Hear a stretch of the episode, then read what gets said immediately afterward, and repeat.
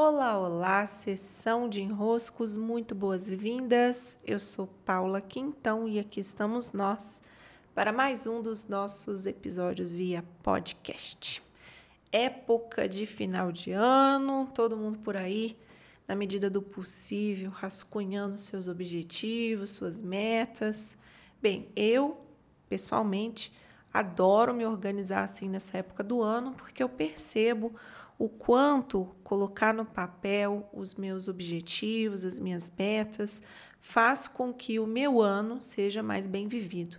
E como eu não estou aqui a passeio, eu levo a vida a sério até demais, eu gosto que o meu tempo seja bem aproveitado, que os meus plantios sejam bem focados, que a minha trajetória de vida seja uma escolha consciente. Então, nessa época, época, eu me dedico mesmo a me sentar, a olhar como foi o meu caminho, a ver como foi o ano que está terminando, como esse ano que está terminando se correlaciona com os anos vividos e avalio como tem sido a coerência da minha biografia. Não uma coerência com, ah, eu pensava isso, agora eu penso outra coisa. Nossos modos de pensar mudam muito, isso é muito bom. Não é dessa coerência que eu estou falando. É uma coerência vertical, quer dizer, como que o meu eu terreno, esse eu Paula que tem a personalidade, que realiza as ações do dia a dia, ele se relaciona bem em coerência com o meu eu superior, com aquilo de mais elevado que eu sei, eu sei, no fundo do meu ser, eu sei que eu preciso cuidar, que eu preciso desenvolver, que eu preciso levar a outros níveis. E que, em última instância, quando eu chegar ao final dessa minha biografia, eu vou adorar ter feito um bom trabalho. Quais elementos vão me fazer reconhecer que eu fiz um bom trabalho?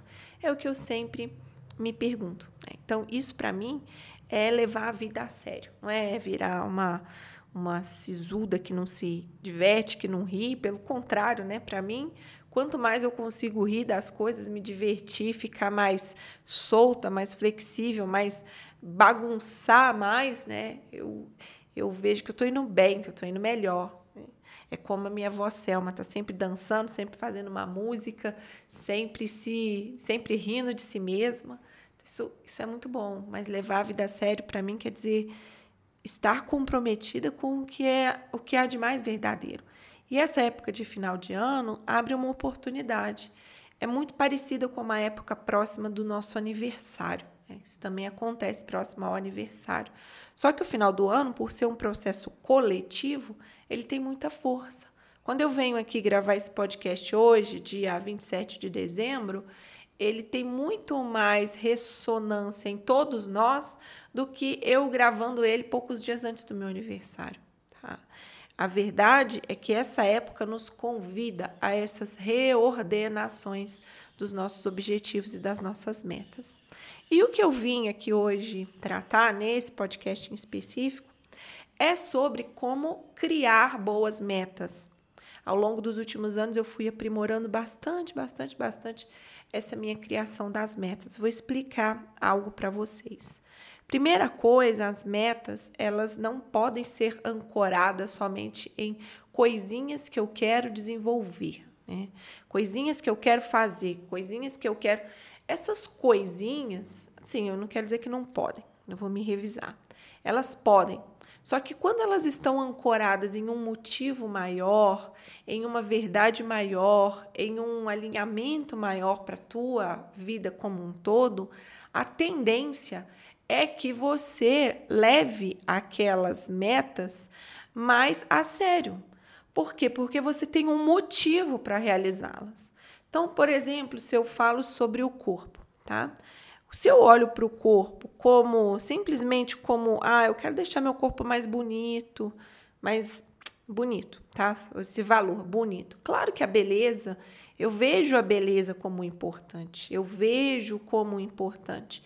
Só que quando eu penso que eu quero ter um corpo saudável, forte e, e belo para me levar a mais o máximo possível de uma longevidade bem vivida, quer dizer, não, não, interessa bem quantos anos eu vou viver, mas que eu viva o máximo de anos possível com um corpo bom, isso tem mais força sobre a minha motivação do que eu simplesmente falar: ah, não, deixa eu cuidar aqui para o meu corpo ficar bonito.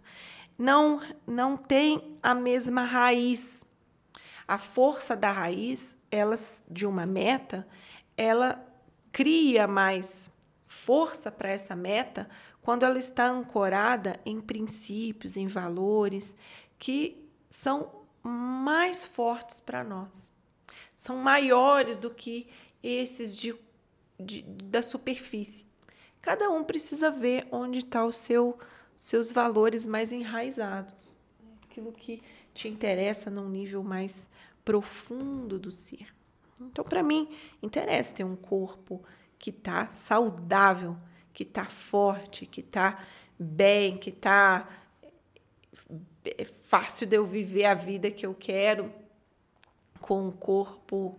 Pô, então para isso eu preciso criar metas que tragam para esse corpo a força que eu espero que ele tenha. Então, pronto. Esse objetivo de ter o corpo em ordem, alinhado, forte, disponível, saudável, vitalizado, que, é, que era a palavra que eu estava querendo buscar aqui, não estava encontrando, o corpo vitalizado é um objetivo ter o corpo vitalizado e forte.